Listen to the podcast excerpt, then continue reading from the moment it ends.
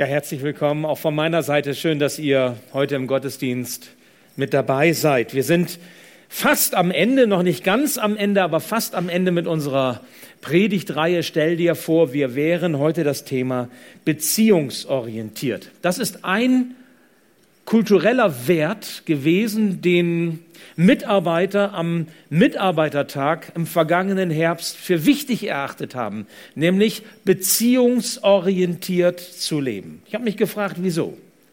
Wieso ist das so ein kultureller Wert, der so hoch gehalten wird? Ich denke, es liegt daran, dass wir alle irgendwie in Beziehung leben. Wir alle haben mit Beziehung zu tun. Niemand kommt an Beziehung vorbei. Und darüber wollen wir ein bisschen nachdenken, wie man es positiv füllen kann. Ich möchte zunächst einmal einen Text quasi so als äh, Grundlage, als Basis uns mitgeben für die heutige Predigt. Der Apostel Paulus schrieb diese Worte an die Christen in der Provinz Galatien und man kann sie lesen in Galater 6, die Verse 1 bis 10, nach der neuen Genfer Bibelübersetzung. Brüder und Schwestern, wenn ein Mensch etwa von einer Verfehlung ereilt wird, so helft ihm wieder zurecht mit sanftmütigem Geist. Ihr, die ihr geistlich seid. Und sieh auf dich selbst, dass du nicht auch versucht werdest. Einer trage des anderen Last, so werdet ihr das Gesetz Christi erfüllen. Denn wenn jemand meint, er sei etwas, obwohl er doch nichts ist, der betrügt sich selbst. Ein jeder aber prüfe sein eigenes Werk, und dann wird er seinen Ruhm bei sich selbst haben und nicht gegenüber einem anderen. Denn ein jeder wird seine eigene Last tragen. Wer aber unterrichtet wird im Wort, der gebe dem, der ihn unterrichtet, Anteil an allen Gütern. Irret euch nicht, Gott lässt sich nicht spotten. Denn was der Mensch sät, das wird er ernten. Wer auf sein Fleisch sät, der wird von dem Fleisch das Verderben ernten. Wer aber auf den Geist sät, der wird von dem Geist das ewige Leben ernten. Lasst uns aber Gutes tun und nicht müde werden. Denn zu seiner Zeit werden wir auch ernten, wenn wir nicht nachlassen. Darum, solange wir noch Zeit haben, lasst uns Gutes tun an jedermann, allermeist aber an des Glaubens Genossen. Ich möchte zu Beginn noch beten. Ja, lieber Herr, so schenke du, dass wir hören können, was du uns sagen willst. Öffne du unser Herz, dass dein Wort auf fruchtbaren Boden fällt, dass es aufgeht, dass es uns verändert hinein in das Bild, das du von uns hast. Lass uns hören auf dieses eine Wort, das du uns, einem jeden von uns, einer jeden von uns mitgeben möchtest heute Morgen. Danke, dass du da bist. Wir stellen dich in die Mitte und wir danken dir, Herr, für das, was du tun wirst. Amen. Der amerikanische jüdische Schauspieler und Regisseur Woody Allen sagte einmal, ich möchte nie in einen Club aufgenommen werden, der Leute wie mich aufnimmt als Mitglied. Und ich kann mir denken, vielleicht hat der eine oder andere, die eine oder andere von euch so etwas ähnliches, selbstkritisches auch schon mal gedacht. Vielleicht im Blick auf Gemeinde. So nach dem Motto, die vollkommene Gemeinde werde ich wohl nie finden. Jedenfalls nicht, solange ich dabei bin. Wisst ihr, wir sind als Gemeinde eine Gemeinschaft von ganz unterschiedlichen Menschen, die ganz unterschiedlich geprägt sind, die alle so ihre eigenen Lebensgeschichten mitbringen. Deswegen sind wir so bunt gestaltet, wie wir sind. Aber eines verbindet uns alle miteinander in diesem Club der Glaubenden. Und das ist dieser Punkt, wir leben immer in Beziehung. Jeder von uns lebt in Beziehung, ob wir wollen oder nicht, ob es uns bewusst ist oder nicht. Jeder von uns, du und ich, wir haben Beziehungen. Denn als Menschen, die Gott geschaffen hat und die von ihm herkommen, haben wir auch eine tiefe Sehnsucht nach Beziehung. Und danach, dass Beziehungen gelingen, dass sie gute Beziehungen sind. Manchmal denken wir, wir können nicht miteinander. Und manchmal wissen wir zugleich, dass wir auch nicht ohne einander können. Ist das nicht so? Wir sind beziehungsorientiert geschaffen. Und das gilt im Übrigen, ob wir extrovertiert oder introvertiert sind, ob wir Singles sind oder in Partnerschaft leben. Wir sind beziehungsorientiert geschaffen. Wir werden unsere Beziehungshaftigkeit auch niemals los. Umso wichtiger ist es, sie positiv zu gestalten. Und eben hier möchte ich mit dieser Predigt heute einen Beitrag leisten und dazu anregen zu überlegen, wie kann Beziehung positiv gelebt werden. Nun, dass wir letztlich immer beziehungsorientiert sind, hat einen Grund in Gott selbst, in dem, der uns ins Leben gerufen hat. Denn der Gott, an den wir glauben als Christen, ist ein Gott der Beziehungen. Das ist der erste Punkt. Hast du dich auch schon einmal gefragt, warum sich der Gott der Bibel als Vater, Sohn und Heiliger Geist offenbart? Warum spricht die Bibel davon, dass Gott Vater, Sohn und Heiliger Geist ist? Und ich kann Gott nicht in die Karten schauen. Ich kann auch jetzt nicht sagen, warum Gott Gott ist und wie sich das alles so zusammenfügt. Und auch die Dreieinigkeit lässt sich nicht mal eben so hier erklären. Darum geht es mir nicht. Aber allein der Gedanke, Gott offenbart sich als Vater, Sohn und Heiliger Geist. Das ist doch interessant. In dem altkirchlichen Glaubensbekenntnis von Nicäa aus dem Jahr 325, wir nennen es das nizänische Glaubensbekenntnis, da heißt es, dass Gott Vater seinen Sohn aus sich selbst heraus, aus seinem Wesen heraus gezeugt hat. Ich habe euch einmal diese Formulierung mitgebracht. Da heißt es, Jesus ist Gott aus Gott, Licht aus Licht, wahrer Gott aus wahrem Gott, gezeugt, nicht geschaffen, eines Wesens mit dem Vater. Machen wir uns klar, was das heißt. Der Vater zeugt seinen Sohn als ein Gegenüber zu sich selbst, in Beziehung zu ihm, aus sich selbst heraus. Aber warum? Warum tut er das? Weil er ein Gott der Beziehung ist und weil er ein Gott der Beziehung war und, und zwar schon vor der Grundlegung der Welt an, vor der Schaffung dieser Welt, war er schon ein Gott der Beziehung in sich selbst, Vater, Sohn und Heiliger Geist. Der himmlische Vater hat in seinem Sohn Jesus Christus ein Gegenüber schon vor seiner Menschwerdung, bevor Jesus auf diese Erde kam. Gott tritt also in Beziehung, quasi in sich selbst, in Beziehung, weil Beziehung, ihr Lieben, im tiefsten Leben bedeutet. Und Gott ist pures Leben. Beziehung bedeutet Leben. Wir brauchen Beziehung. Jemand sagte einmal, allein gehst du ein. Wir brauchen Beziehung. Ja, und dann ist da eben noch der Geist Gottes, Vater, Sohn und Heiliger Geist. Dieser Geist Gottes, den wir so, so schlecht fassen können, den wir so schlecht äh, klarkriegen, beschreiben können. Ganz konkret. Es ist, als wollte Gott sagen, in seiner Dreieinheit, ich schaffe eine Art Familie, in Anführungsstrichen. Eine Familie in mir selbst, Vater, Sohn und Heiliger Geist. Ich möchte in Beziehung lebendig bleiben, schon in meinem Wesen. Gott ist also quasi in sich eine Art, auch hier bitte nur mit Anführungsstrichen verstehen, in sich eine Art himmlische Familie. Der biblische Gott, an den Christen und Juden gleicherweise glauben, dieser biblische Gott ist ein Gott der Beziehung. Das kannst du lesen, wenn du die Bibel aufschlägst. Vom ersten Buch Mose bis zum, zum Buch der Offenbarung. Und diese Erkenntnis steht am Anfang, wenn wir heute über Beziehungsorientierung nachdenken. Gott ist ein Gott der Beziehung. Und dann geht es weiter, denn dieser Gott der Beziehung schafft diese Welt. Die Schöpfung, der Schöpfungsbericht oder zwei Schöpfungsüberlieferungen haben wir ja in der Bibel.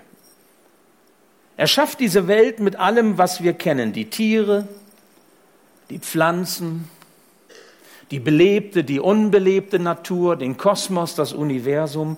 Aber wisst ihr, seine Beziehungsfähigkeit, der Gipfel seiner Beziehungsfähigkeit gipfelt in etwas anderem, zeigt sich an etwas anderem, nämlich als er dann den Menschen schuf. Er kreierte Mann und Frau. Mann und Frau. Und zwar nach seinem Bilde. Da heißt es in 1. Mose 1, Vers 28, wir wollen Menschen machen. Ich meine, wer ist denn wir? Wir wollen Menschen machen. In der Theologie hat man dann gesagt, das ist der Pluralis Majestatis. Also so wie man die Könige damals mit wir oder die untereinander, nicht? Na, wie geht's uns denn heute? Sagt der Arzt auch manchmal, ne? Ach, sind Sie auch krank oder so, ja? Also wir, so dieses, dieses majestätische Plural. Nein, es ist nicht, es ist nicht der äh, Pluralis Majestatis hier, sondern wir heißt, in diesem Beziehungsgeflecht von Vater, Sohn und Heiliger Geist, in dieser Dreieinheit, in dieser himmlischen Familie, wir wollen Menschen machen, ein Abbild, ein Ebenbild, das uns ähnlich ist. Lasst uns klar machen, was das heißt. Gott, der Beziehung will, schafft dich, schafft mich als ein Abbild von sich selbst, damit du beziehungsorientiert lebst, so wie er beziehungsorientiert von seinem Wesen her ist. So wie dieser dreieinheitliche Gott als Vater, Sohn und Geist in Beziehung zueinander tritt, möchte er auch mit uns als seine Geschöpfe in Beziehung treten fortan. Darum ist das so wichtig. Wir glauben nicht an eine Idee. Wir glauben nicht an irgendetwas allgemein religiöses, sondern wir glauben, wenn wir an den biblischen Gott glauben, an eine Person, die in eine persönliche Beziehung zu uns tritt durch Jesus Christus und durch das Wirken seines Heiligen Geistes. Und wie er als Schöpfergott in sich selbst beziehungsorientiert ist, schafft er auch uns Menschen als beziehungsorientierte Wesen. Das heißt, wir sind immer mit anderen unterwegs. Wir sind nicht alleine, sondern zusammen gehen wir unseren Weg. Manche von euch kennen diesen schon mittlerweile alten amerikanischen Spielfilm Kevin allein zu Hause. Ne? Adam allein zu Hause, das geht gar nicht. Da muss eine Eva her. Das funktioniert nicht. Eine Eva musste her. Seitdem ist der Mensch orientiert, orientiert auf Beziehung hin. Zunächst als Mann und als Frau. Und ich möchte euch das an der Stelle sagen. Wir wollen in zwei Wochen, am 22. März, in den Gottesdiensten über das Thema Ehe nachdenken. Und ich lade euch herzlich ein. Es wird ein bisschen programmatisch sein. Wir wollen miteinander darüber nachdenken, wie stellt sich Gott das Zusammenleben nach schriftlichem, nach dem Zeugnis der Bibel eigentlich vor? Wie bedeutet es, Mann und Frau zu sein, miteinander unterwegs zu sein? Was bedeutet es im Blick auf Sexualität und Partnerschaft, auch Sex vor der Ehe äh, oder außerhalb der Ehe? Und, und wie, wie ist das eigentlich von Gott gedacht? Wo liegt seine Verheißung drauf? Wo liegt sein Segen drauf? Und zu diesem Gottesdienst lade ich euch, nicht nur die Jungen, die vielleicht auch Fragen haben, sondern auch, auch all die Älteren, die das genauso betrifft, die nur anders darüber reden, herzlich zu diesem Gottesdienst ein. Das ist uns wichtig, dass die Gemeinde unterrichtet wird, dass sie weiß, wie wir eingestellt sind, wie wir die Schrift verstehen und was, was wir glauben, wo der Segen Gottes drauf liegt. Und deswegen eben dieser besondere Gottesdienst, der dann zusammen übrigens mit, der, mit dem Team der Ehearbeit gestaltet wird also in 14 Tagen am 22.03. Aber Gott schafft also Mann und Frau, er lässt aus dieser Beziehungshaftigkeit der Ehe neues Leben erwachsen, eine Familie gründet sich und wir alle haben Familie. Sonst wärst du heute nicht hier. Ob sie noch existiert oder ob du die Eltern kennst oder wie die Familie auch so unterwegs ist, du, du hast immer eine Ursprungsfamilie, sonst würde es uns nicht geben. Wir sind immer wir kommen von Beziehung her und wir haben Beziehung, okay? Doch nun ist es mir einmal wichtig herauszustellen, welche positive Bestimmung Beziehung eigentlich haben. Denn wenn unsere Beziehungshaftigkeit zu tun hat mit dem Wesen Gottes, weil Gott beziehungsorientiert ist, wisst ihr, dann muss auf unseren Beziehungen auch ein großer Segen liegen. Denn das, was Gott uns schenkt, was er stiftet, das ist immer verbunden mit seinem Segen. Wenn wir an dem dranbleiben, was von Gott kommt, dann sind wir beschenkt, dann, dann haben wir Gewinn davon, dann, dann wirkt das positiv in unserem Leben und auch in unserem Umfeld. Nun ist das Thema Beziehung natürlich ein irreweites. So in der Vorbereitung habe ich mir natürlich viele Gedanken gemacht, äh, wie kann ich das äh, heute so weitergeben, was mir wichtig ist oder was Gott mir aufs Herz gelegt hat. Es gibt unendlich viel Literatur über Beziehung. Das brauche ich euch nicht sagen. Ihr habt sicherlich auch schon das eine oder andere gesehen oder in eurem Leben gelesen, ich auch. Ähm, und es gibt viel Gutes auch dazu zu sagen. Das sprengt bei weitem dem Rahmen einer Predigt. Ich möchte aber heute nur anhand dieses Textes Galater 6 uns mal so ein Stück Weg führen. Und ich glaube, dass in diesem relativ kurzen Text schon so viel enthalten ist, was uns positive Akzente im Blick auf unsere Beziehungen gibt. Sei es in der Ehe, in der Partnerschaft, in der Familie, mit Klassenkameraden, Arbeitskollegen, Nachbarschaft, Verwandtschaft, Freundeskreis und auch in der Gemeinde.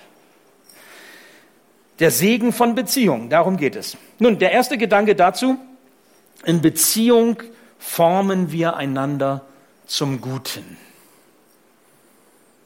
In Beziehung formen wir einander zum Guten.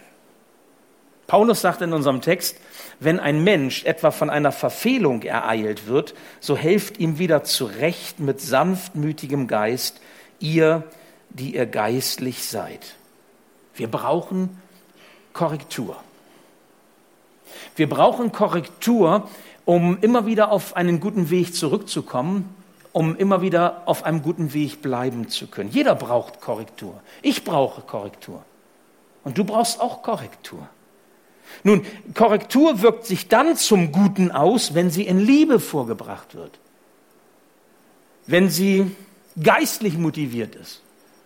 Es geht nicht darum, dass wir uns die Wahrheiten um die Ohren hauen oder es besser wissen als andere oder überheblich ähm, anderen uns gegenüber gebärden, sondern es geht darum, dass wir wirklich schauen, dass wir in Liebe das sagen, was gesagt werden muss und auch mit der richtigen geistlichen Haltung in unserem Herzen. Frag dich doch mal, wie würde Jesus jetzt sprechen? Was würde Jesus sagen? Oder vor allem, mit welcher Haltung würde Jesus sich korrigierend dem anderen zuwenden?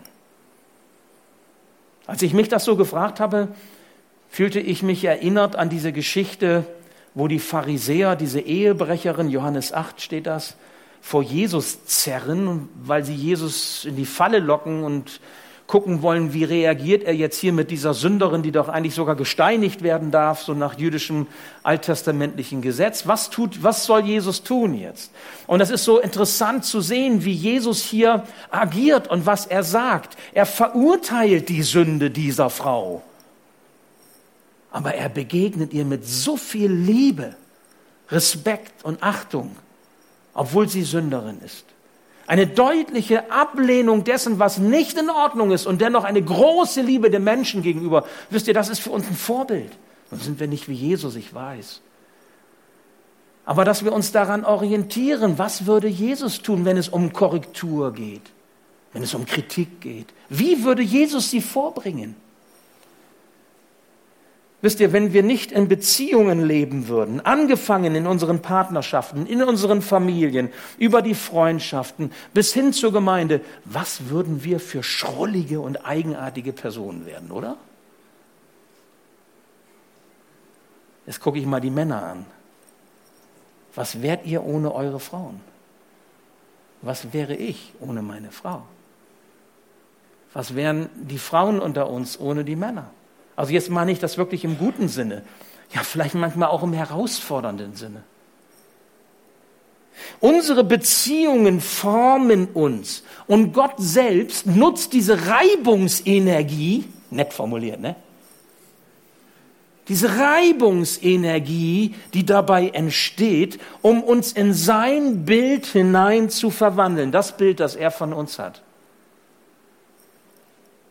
Du brauchst also Beziehungen, die du lebst, damit du zu der Frau werden kannst, die Gott aus dir machen möchte, damit du zu dem Mann werden kannst, den Gott aus dir machen möchte. Dafür brauchst du Beziehung. Ich kann auch anders sagen, ohne Beziehung geht das nicht. Schließ dich ein, ganz alleine und du wirst nur schrullig, aber du wirst nicht wirklich reif. In Beziehung lernen wir Selbstbeherrschung. Auch das ist ein Segen. Was ist Selbstbeherrschung? Selbstbeherrschung, ich will es mal ganz salopp sagen, ist das Gegenteil von dem, dass ich mich einfach gehen lasse. Dass ich mich nicht im Griff habe, dass ich so aus dem Affekt heraus handle, dass ich, naja, einfach so zack, zack, zack, zack. Paulus sagt, und sieh auf dich selbst, dass du nicht auch versucht werdest. Sieh auf dich selbst, hab Acht, sei vorsichtig. Es ist nur einmal eine Tatsache, dass du in deinem Leben niemals theoretisch lernst, sondern du lernst immer nur praktisch. Und praktisch lernen tust du in Beziehung. Ah, ihr guckt mich jetzt alle so an. Also ich meine, du kannst versuchen, du kannst dich nicht von, von Spiegel stellen und Geduld lernen wollen. Und Barmherzigkeit, das gelingt nicht. Geduldig zu sein oder auch barmherzig anderen gegenüber zu sein, das lernst du nur in Beziehung. Okay. Bist du in Beziehung, dann bist du herausgefordert. Und du lernst in diesen Beziehungen, gerade in denen, sogar in denen du herausgefordert bist, dich selbst zu beherrschen. Du lernst dich nicht gehen zu lassen einfach so. Du lernst in der Liebe zu bleiben. Das lernst du in Beziehung. Aber wenn du dich darin übst, dann werden deine Beziehungen zum Segen, mögen sie auch noch so sehr herausfordernd sein. Und ich möchte dich ermutigen, ein Ja zu deinen Beziehungen zu finden, dir ein Ja zu deinen Beziehungen schenken zu lassen und nicht nur zu den Beziehungen, die so ich sag mal, irgendwie so, so durchgehen, so allglatt sind, sondern gerade zu den Beziehungen, die dich vielleicht herausfordern, Beziehungen, in die Gott dich hineingestellt hat, die einfach dazugehören. Du kannst dir deine Familie auch nicht aussuchen. Und über die Gemeinde habe ich ja eben schon geredet. Ne? Du kannst ja in eine vollkommene Gemeinde reden, äh, gehen, wenn du eine findest und denkst, das ist die vollkommene Gemeinde. Aber wenn du dann dahin gehst, musst du dich fragen, ob sie das immer noch ist. Also ich könnte das so nicht sagen für mich. Ihr versteht, was ich meine. Es ist ein Zeichen übrigens auch von persönlicher Reife, dass du in Beziehung bleibst, auch wenn die Beziehung oder der Partner in der Beziehung andere Auffassungen und Meinungen hat als du. Viele brechen aus, viele laufen weg, viele ziehen sich zurück. Wisst ihr, Geist, persönliche geistliche Reife zeigt sich darin, dass wir in der Beziehung bleiben, auch dann, wenn es schwer ist. Weil nur dann wird es zum Segen für dich. Wenn du nicht den Weg des geringsten Widerstandes gehst, weil du zu schnell aufgibst und nicht dran bleibst. Segen hat was mit Reife zu tun. Und Reife ist ein Prozess. Haben wir am letzten Sonntag darüber nachgedacht. Ich wundere mich vielleicht da auch nochmal, um auf Jesus zu kommen, wie Jesus das so gemacht hat. Er hat sich mit den Jüngern immer wieder abgegeben, mit seinen Freunden, und die haben ihn wirklich herausgefordert. Bis zuletzt mit dem Judas, um den er noch gerungen hat, der ihn verraten hat. Er hat sich mit den Pharisäern herumgeschlagen. Immer wieder hat er nicht die Faxendicke, ist immer wieder in die Synagoge gegangen, hat immer wieder gepredigt, das Reich Gottes und von Gottes Liebe gesprochen, von Gottes Gerechtigkeit, obwohl sie ihm den Tod gewünscht haben, hat er sich immer wieder dieser Gemeinschaft, dieser Beziehung ausgesetzt, wurde nicht müde, so zu verkündigen und mit ihnen so umzugehen. Ich finde, das ist schon sehr herausfordernd. In Beziehung lernen wir Selbstbeherrschung. Ein weiterer Punkt, in Beziehung bleiben heißt, Lasten anderer zu tragen.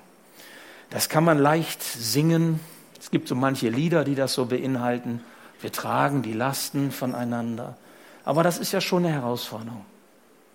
Manchmal können wir gar nicht so, manchmal wollen wir auch nicht mehr so, manchmal sind wir auch müde und manchmal reicht's irgendwie vielleicht auch.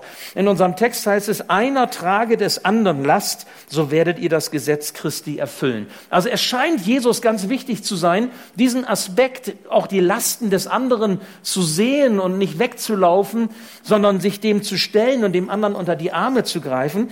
Es scheint Jesus wichtig zu sein. Ein Gesetz Christi heißt es. Also das ist Jesu Wille für uns. Lasten zu tragen macht stark. Ich weiß nicht, wie das, vielleicht hast du einen handwerklichen Beruf und merkst, wie dein Körper, ich sag mal, durch das, was du tust, körperlich stark wird. Ich fand das immer so stark. Mein Vater war Handwerker und als ich kleiner war, oh, ich fand, der hat ja Muskeln gehabt, ne? Ey, das war der Hammer, ne? Da konnte ich mich dran festhalten und so, wie auch immer. Das war dann aber nur eine bestimmte Zeit so, nachher nicht mehr, weil ich zu groß wurde. Habe ich ihn dann hochgehoben. Nein, nein.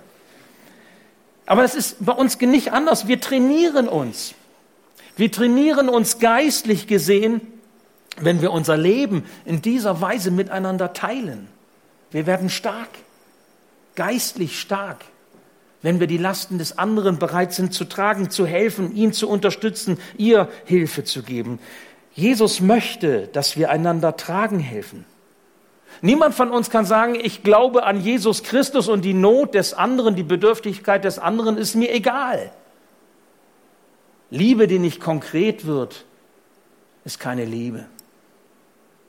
Das sagt das Wort Gottes hier auch. Johannes sagt es, der Apostel, der Jünger.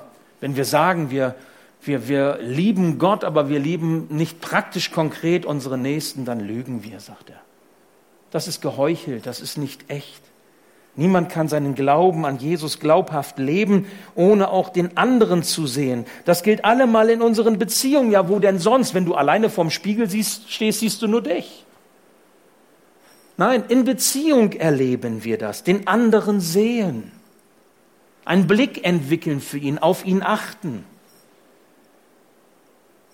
ihn verständnisvoll ansehen, ihm verständnisvoll begegnen, ihn quasi mit den Augen Jesu zu sehen und zu fragen, Herr, was willst du? Was soll ich ihm oder ihr tun? Was ist dran? Wie kann ich helfen? Das kann ja ganz praktisch sein. Man kann füreinander beten, immer wieder beten, regelmäßig beten. Man kann ein gutes Wort denjenigen geben. Im 10 Uhr Gottesdienst habe ich gesagt, wisst ihr was, es gibt sogar noch Postkarten. Es gibt sogar Briefmarken für Postkarten. Das ist ein ganz analoger Weg. Und wisst ihr was? Der kommt meistens viel besser an, als nur eine E-Mail zu schicken oder eine WhatsApp oder irgendwie eine digitale Nachricht. Denkt nochmal drüber nach. Postkarten, wow, die sind gesegnet. Man kann jemanden einladen. Man kann jemanden begleiten, der vielleicht nicht mehr raus kann, weil er sich einfach jetzt zurückgezogen hat, eingeigelt hat und kann sagen, du soll ich mitkommen, ich, ich nehme dich mit, ich hake dich ein, wir gehen zusammen dahin. Du brauchst nicht alleine zu Hause sein. Ich möchte dir helfen. Wisst ihr, es gibt so viele konkrete Möglichkeiten, auch das praktisch werden zu lassen, die Lasten anderer zu ertragen. Denn im anderen kommt uns Christus immer am nächsten. In dem anderen Menschen, mit dem wir zu tun haben, in dem, mit dem wir in, Beste in Beziehung stehen, kommt uns Christus immer am nächsten. Und darum sind die Beziehungen auch das Feld, in dem wir unseren Glauben praktisch ausleben. Und von daher stimmt, am Umgang miteinander erkennt man, ob wir Gottes Kinder sind. Ob wir das bereit sind zu tun, was Jesus hier sagt. Und da ist Selbstkritik durchaus angesagt, so wie Paulus das formuliert. Denn wenn jemand meint, er sei etwas, also er bildet sich auf sich selbst etwas ein, obwohl er doch aus den Augen Gottes eigentlich das überhaupt nicht ist, der betrügt sich selbst. Ein jeder aber prüfe sein eigenes Werk und dann wird er seinen Ruhm bei sich selbst haben und nicht gegenüber dem anderen. Das, was wir tun, tun wir nicht, um gesehen zu werden, um anerkannt zu werden, sondern wir tun es aus einem offenen, ehrlichen, liebevollen Herzen heraus. Ist egal, ob wir dafür was zurückbekommen, weil das unsere Berufung ist. Die Lasten des anderen zu sehen und zu helfen wo es unsere Aufgabe sein kann. In Beziehung lernen wir gerne zu geben. Auch das sagt Paulus in unserem Text. Und ihr merkt, das hat ganz viel mit Beziehung zu tun. Paulus sagt, wer aber unterrichtet wird im Wort, der gebe dem, der ihn unterrichtet, Anteil an allen Gütern. Irret euch nicht, Gott lässt sich nicht spotten, denn was der Mensch sät, das wird er ernten. Weißt du was? Wenn du deine Beziehungen offen und ehrlich lebst, dann passiert etwas in deinem Herzen. Du wirst großzügig. Wir haben über Großzügigkeit ja schon eine Predigt gehört, eine wunderbare Predigt von Johannes Müller. Übrigens elf Punkte Predigt, das haben wir noch nie gehabt in so kurzer Zeit, das war der Hammer. Und da ist uns nochmal deutlich geworden, wie, wie großartig doch ähm, ja, Gottes Großzügigkeit ist und wie wir auch großzügig leben können. Du behältst nicht für dich das, was Gott dir gibt. Du kannst es verschenken. Gottes Beziehung zu dir erfährst du als Geschenk. Es ist Gnade, es ist Barmherzigkeit, die Gott dir gibt, nicht das, was du verdienst. Und deswegen muss auch der andere sich bei dir nicht etwas verdienen, damit du gnädig bist, sondern du verschenkst, bist großzügig, weil Gott so mit dir umgeht, weil er dich so sieht. Und weil er auch nicht sagt, das verdienst du jetzt oder das verdienst du nicht. Er liebt dich so, wie du bist. Mit deinen Ecken und Kanten und Macken, mit all dem, was zu deinem Leben dazugehört. So sind unsere Beziehungen, die wir leben, wie ein Kanal, den Gott uns schenkt, ein offener Kanal hin zu dem anderen, zu dem Gott uns gesandt hat, mit dem wir zusammenleben, zu dem wir Beziehungen haben, damit das Gute fließen kann. Damit das Gute fließen kann. Ist das nicht großartig? Gott schenkt Beziehung, damit etwas fließen kann, was von ihm kommt. Damit es weitergeht. Und nicht irgendwie ein Engpass ähm, ist und Stillstand kommt, dann es darf weitergehen hin zum anderen. Und darum das Letzte zum Schluss, was Paulus in unserem Text sagt, und es gäbe noch viel mehr, aber dabei belassen wir das, in Beziehung zu leben und Gutes zu tun, erfrischt uns. Ich habe überlegt, wie sage ich das jetzt? Eigentlich heißt das, er quickt uns. Aber wenn ich sage, er quickt, dann guckt ihr mich an und sagt, was ist das denn? Er quickt uns. Ja, gut, es erfrischt uns, es muntert uns auf, es tut uns gut, es hilft, dass wir neu belebt werden. Es heißt im Text, lasst uns aber Gutes tun und nicht müde werden, denn zu seiner Zeit werden wir auch ernten, wenn wir nicht nachlassen. Darum, solange wir noch Zeit haben, lasst uns Gutes tun an jedermann, allermeist aber an des Glaubens Genossen. Wenn du in Beziehung stehst und etwas verschenkst, dann verlierst du nicht, sondern du gewinnst. Das ist ein geistliches Prinzip. Ich weiß noch, als ich vor 22 Jahren hier in diese Gemeinde kam, als Pastor von ähm, Kanton, wo ich vorher ähm, als Pastor Dienst getan hatte. Und damals schon so mein Vorgänger und auch andere sagten, weißt du, Andreas, wir haben in der Matthäusgemeinde immer verschenkt, wir haben immer rausgegeben. Und Gott hat uns, wenn wir verschenkt haben, wenn wir rausgegeben haben, hat uns immer reich gesegnet. Und das wurde gesagt so im Blick zum, schon auch im Blick auf Finanzen, auch, ja. Also einen fröhlichen Geber hat Gott lieb und wenn wir geben, dann, dann werden wir auch gesegnet sein. Das ist eine Verheißung, die Gott gibt. Aber auch im Blick auf Menschen, auf Manpower. Und damals war das so im Blick auf Missionare. Also so nach dem Motto, die besten Mitarbeiter haben wir in die Mission geschickt. Ist ja eigentlich unklug, ne? Wenn man die besten Mitarbeiter in die Mission schickt, so jetzt mal vom Gedanken her, sollte man doch festhalten, sollte man doch mitarbeiten. Aber nein, es ist tatsächlich so, dass, dass gute Leute aus der Gemeinde, befähigte Leute, begabte Leute aus der Gemeinde aufs Missionsfeld gegangen sind, weil sie eine Aufgabe von Gott bekommen haben, eine, einen Ruf Gottes gefolgt sind und Gott hat die Gemeinde Matthäus gesegnet. Wir haben weggegeben und Gott segnet. Das ist ein geistliches Prinzip. Und auch hier wenn wir etwas weggeben und weitergeben, werden wir gewinnen. Wir verlieren nicht. Festzuhalten, nicht zu teilen, zusammenzuhalten, ermüdet. Stell dir vor, du musst alle halbe Stunde den Aktienkurs verfolgen, deine Aktien. Ich habe keine, aber ich kann mir vorstellen, das ist sehr ermüdend, oder? Das nimmt einen sehr in Beschlag. Das zu, zu, und denn die Ängste und die Sorgen und was passiert jetzt und so, das ist ermüdend. Festzuhalten, zusammenzuhalten und zu gucken, dass das irgendwie mir mehr Gewinn bringt. Das ist anstrengend. In Gottes Durchfluss offen zu halten, damit Gutes zum anderen gelangen kann, das erfrischt unser Herz. Klingt paradox, aber wegzugeben macht viel glücklicher als festzuhalten. Und das, was Gott uns gibt, was er uns schenkt, was wir nicht verdienen, vermehrt sich in der Auswirkung für uns, wenn wir bereit sind, es weiterzugeben für unsere, in unseren Beziehungen. Du wirst beschenkt, wenn du in Beziehung bleibst und die Liebe Gottes praktisch werden lässt und Gutes tun, tust damit. Gott erfrischt dein Herz. Gott macht dich und auch dein geistliches Leben, deine Beziehung zu ihm munter. Also weggeben oder Gutes zu tun, ist ein Muntermacher. Ist doch toll, ne? Also denk dran, Tasse Kaffee und weggeben, beides zusammen. Ist eine gute Kombination. Wenn du das anzweifelst, wenn du das nicht glaubst, dann möchte ich dich bitten, probiere es doch einmal konsequent aus. Und solltest du ganz andere Erfahrungen machen, als ich jetzt gerade beschrieben habe, darfst du gerne zu mir kommen, aber bitte nur, wenn es konsequent ausprobiert worden ist von dir. Und ich verspreche dir, ich werde in der Predigt das revidieren, was ich heute sage. Und ich schließe die Predigt zu diesem weiten Thema mit einem Satz, den ein guter Bekannter von mir mir einmal sagte, ähm, als er kam mit der Bitte, dass ich ihn und seine Verlobte trauen sollte. Nun muss man wissen, dass dieser gute Bekannte ähm, auch schon ein bisschen älter war und seine Verlobte auch und sie schon einiges hinter sich hatten. Er war zum Beispiel auch Witwer schon und hatte auch eine gescheiterte Beziehung schon früher hinter sich, also eine Ehe auch.